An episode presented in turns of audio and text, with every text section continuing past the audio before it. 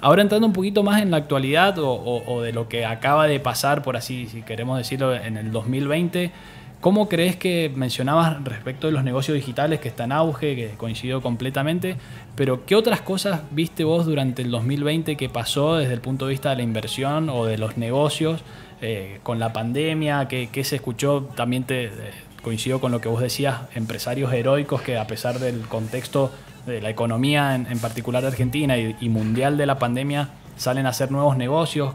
¿Qué, qué es lo que viste vos o, si podrías hacer un resumen eh, de, lo que fue el 2020 respecto de la pandemia y de la inversión y la economía?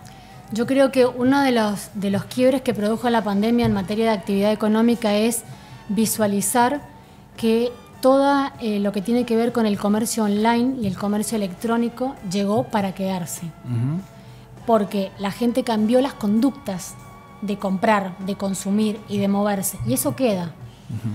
Eh, yo creo que cuando la situación eh, epidemiológica a nivel mundial, nacional y en la provincia se estabilice, eh, las formas de consumir de la gente ya han cambiado.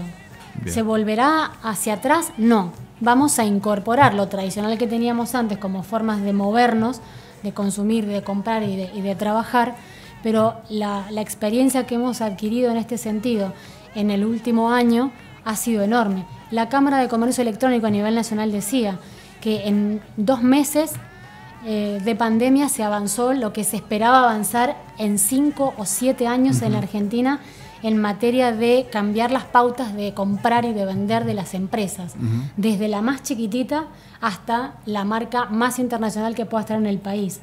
Para todos ha cambiado. Y yo creo que ahí es donde están mirando todos.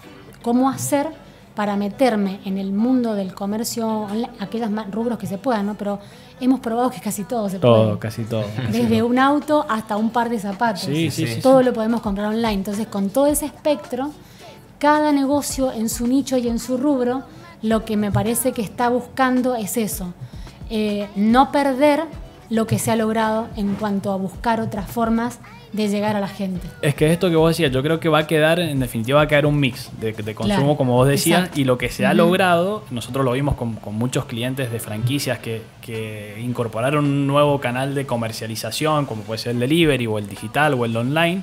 Eh, lo que se hizo es como que se amplió la oferta, se amplió la, frontera de los consumidores a los que se llegaba. Antes se llegaba a una determinada cantidad de consumidores, eh, después se empezó a alcanzar a otros online y ahora se van incorporado eso. Entonces hoy, eh, hoy o en el futuro, como decía, cercano, si Dios quiere que pase pronto toda esta situación, va a quedar el consumo presencial sumado a un consumo online o un mix de muchos que van a querer consumir online y a veces van a querer consumir presencial. Y complemento un poco lo que vos decís, Nico, que también lo que se ha desarrollado son negocios 100% digitales, que no requieren de un espacio físico que te disminuye alquiler, te disminuye empleados y lo puedes manejar directamente de una manera digital, vendiendo productos o vendiendo servicios, pero solamente con una plataforma que te permite llegar a tus mismos clientes y, potenciarlo también con el marketing digital, pero sin duda es algo que, viene para quedarse. Sí, tal cual. Eh, hay muchos comercios de muchos rubros que se han volcado exclusivamente al rubro online, como vos decís.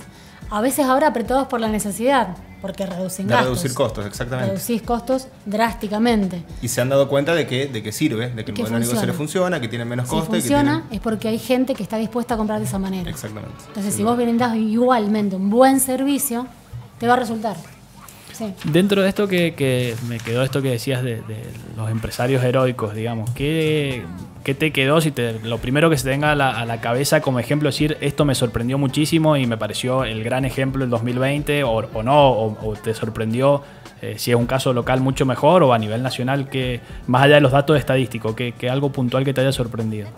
En realidad, a mí lo que más me ha sorprendido eh, es la cantidad, no alguno en particular, pero sí los rubros en los que la han pasado realmente mal, porque han vendido poco eh, y han podido seguir adelante. Conozco gente que se ha sobreendeudado, porque el comercio pyme viene complicado endeudado desde hace rato. Gente que se ha sobreendeudado, gente que ha vendido bienes para pagar a los empleados, gente que ha pymes pequeñas que han vendido parte de su flota de vehículos para pagar a los empleados. Eh, y realmente eso es un auto heroico. Realmente eso es bravo. Sí. Como hay gente que no ha podido sostenerlo y ha tenido que cerrar y volcarse al formato online, como vos decías, Juanma, o hacer otra cosa. pero en realidad eh, eso me ha impactado mucho. Y además la capacidad de resiliencia que hay en la actividad económica argentina, que tenemos todos en lo personal, ¿no? Porque, sí, sí, sí, es una característica del ADN eh, nuestro. Digamos. Sí, para bien o para mal, no sé si es bueno o es malo, pero esa capacidad de resurgir como sea, de sostenerte como sea y de remar en el dulce de leche como sea, para salir adelante, la verdad que es admirable, es admirable. Y a pesar de todo, creo que Argentina sigue siendo, a pesar de todo, de todo lo que estamos hablando, porque eh, todos los contextos nacional, local y mundial eh, parecen ser adversos, eh, en lo personal creo que sigue habiendo oportunidades. Sigue, eso, esa capacidad de resiliencia porque de alguna manera algo siempre surge, algo nosotros, digamos, terminamos creando esa, esa oportunidad de alguna manera y eso, eso es importante mm, que tiene que ver con esto, con las características propias del, de la Argentina, con la economía, con las oportunidades que se dan, con cómo somos nosotros y a lo mejor entre, se da hasta incluso en, Latinoamérica también. Eh, en lo particular de las franquicias, en esto que, que vos comentabas, si, si sumamos lo que a nosotros nos compete, la verdad que también pasó de todo, pasaron de empresas que eh, les, fue, les costó muchísimo, la sufrieron muchísimo porque fueron de los que estuvieron una, una, restricción muy fuerte y a lo mejor los servicios, la estética fueron los últimos en abril, entonces tuvieron que soportar muy duro la, la, parte de la cuarentena. Eh, y a otros gastronómicos o de primera necesidad, como sanitarios o, los relacionados a la salud, eh, no la pasaron tan mal, pero en la mayoría de los casos, por suerte, al menos de los clientes que a nosotros nos toca atender, han podido sobrellevarlo muy bien. Tenemos muy pocos casos que han cerrado o que en realidad ni siquiera han cerrado, se han reconvertido en online. O sea, se han, se han, dado cuenta de decir, ¿para qué tengo una estructura, un costo de un alquiler, una persona, si en online vendo prácticamente lo mismo y tengo menos problemas, por así decirlo? Eh, y en general, por suerte, en el sector de la franquicia ha pasado esto de eh, al contar con, una, con un respaldo de una marca o contar con el respaldo de una cadena de, de se han podido sostener o compensar esto que vos bien decías, eh, uno con otros o, ayudarse mutuamente entre los operadores, que se llaman franquiciados, y, la franquiciante, que es la marca que le ha dado el respaldo. Para ir cerrando, eh, Sarita, ¿En qué ya algo más, más personal? Si yo te tuviese que, preguntar, o con Juanma te tendríamos que preguntar en qué, dentro de tus conocimientos, en qué invertirías. ¿En qué invertiría Sara González? Eh, que no sea irte del país, la opción. No. Que sea que... No, no, no. Es una opción que no, no tengo en mi. Bien, buenísimo. Soy de las mías, entonces. Ni, siquiera irme de Mendoza, yo, así no, que... no, no, no, no. Es una, es una elección realmente. Es una elección. Plenamente consciente de las dificultades que entraña vivir en este país por todas estas cuestiones macroeconómicas de las que estábamos hablando y que claramente en, otras, en otros países no las tendríamos. Ni no nos tenemos que comparar con el mundo, con el primer mundo. ¿eh? No, no. Yo siempre digo una frase, con que tan solo en este país no hubiera inflación, nuestra realidad del día a día sería totalmente distinta. ese solo factor es el que distorsiona absolutamente todo lo demás. Ah. Todo lo que hemos hablado. No poder prever, no poder organizarte, no poder sacar un crédito, no poder hacer un plan de negocios en tu pequeño emprendimiento, en tu gran emprendimiento, todo eso está boicoteado nada más que por la inflación. Con ese solo factor, todo lo demás se comenzaría a encarrilar. Sí, sí, sí. Pero bueno, es un mal casi endémico en este país, lamentablemente. Sí, sí, algo parece tan algo sencillo o algo así, un índice como para bajar un porcentaje que no llegue a los, niveles exorbitantes 40, 50 y a la vez tan complejo, ¿no? Porque no, no es fácil tampoco una vez que se acelera la inflación y ya, en términos más económicos es, difícil, pero eh, coincido completamente. Sobre todo de la previsión, no poder planificar ni siquiera 12 meses. Y termina volcándose al dólar, digamos, porque la gente que, no puede, claro, deja de invertir en la economía real y tiene que invertir en el dólar y eso es lo que... Pero no le voy a escapar a tu pregunta. No le escape, no le Estoy pensando en eso, que no te... no le voy a escapar. Justamente por todas esas variables, eh, lo que yo siempre he escuchado de los que son súper profesionales de la economía es que nunca hay que poner todos los huevos en una misma canasta porque justamente el factor de riesgo se puede mitigar si vos haces un mix de inversiones entre las tradicionales y si sos un poquito menos convencional en las no tradicionales para poder ir mitigando cualquier factor de riesgo que te haga perder en algún sector.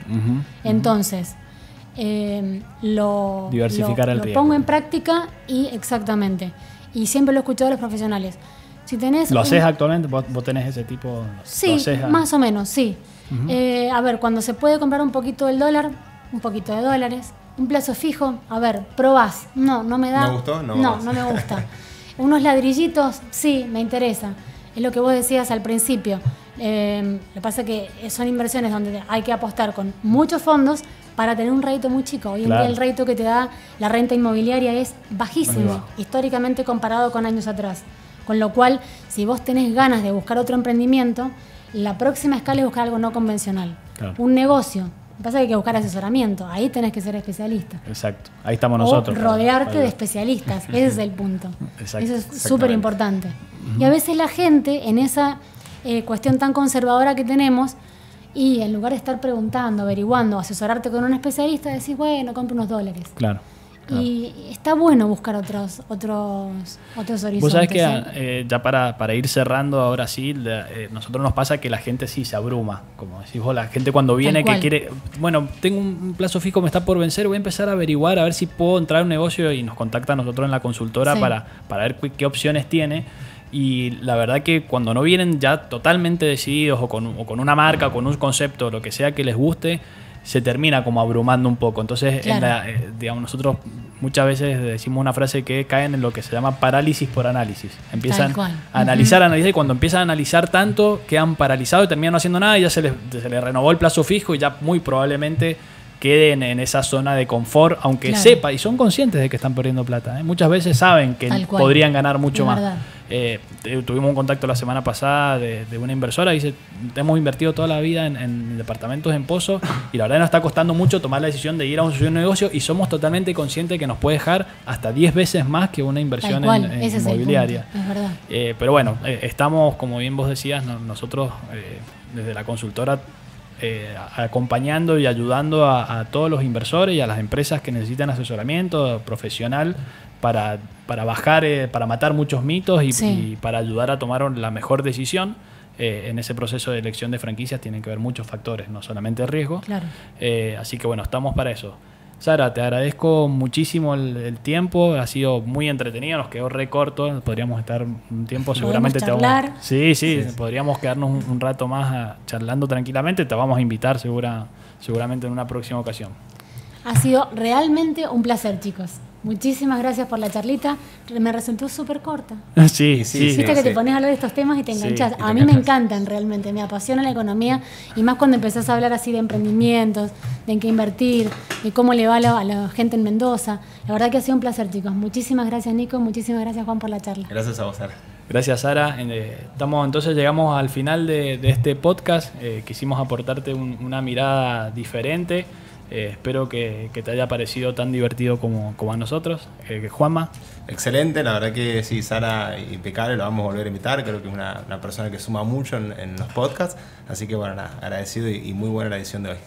Bueno, muchas gracias. Mi nombre es Nicolás Surasi, director de Surasi Evolución de Empresas y te esperamos en el próximo podcast.